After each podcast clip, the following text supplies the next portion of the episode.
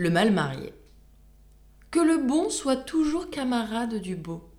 Dès demain, je chercherai femme. Mais comme le divorce entre eux n'est pas nouveau, et que peu de beaux corps, hôtes d'une belle âme, assemblent l'un et l'autre point, ne trouvez pas mauvais que je ne cherche point. J'ai vu beaucoup d'hymens. Aucun d'eux ne me tente. Cependant des humains, presque les quatre parts s'exposent hardiment au plus grand des hasards. Les quatre parts aussi des humains se repentent.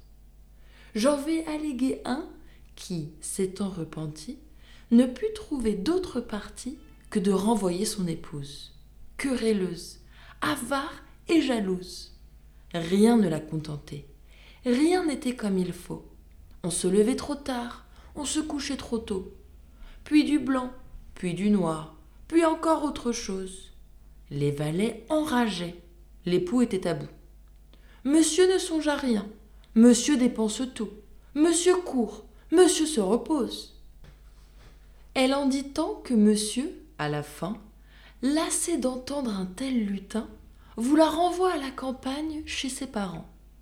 La voilà donc compagne de certaines Phyllis qui gardent les dindons avec la gardeur des cochons. Au bout de quelque temps qu'on la crut adoucie, le mari la reprend. Eh bien, qu'avez-vous fait? Comment passiez-vous votre vie? L'innocence des gens est-elle votre fait? Assez, dit-elle. Mais ma peine était de voir les gens plus paresseux qu'ici. Ils n'ont des troupeaux nul souci.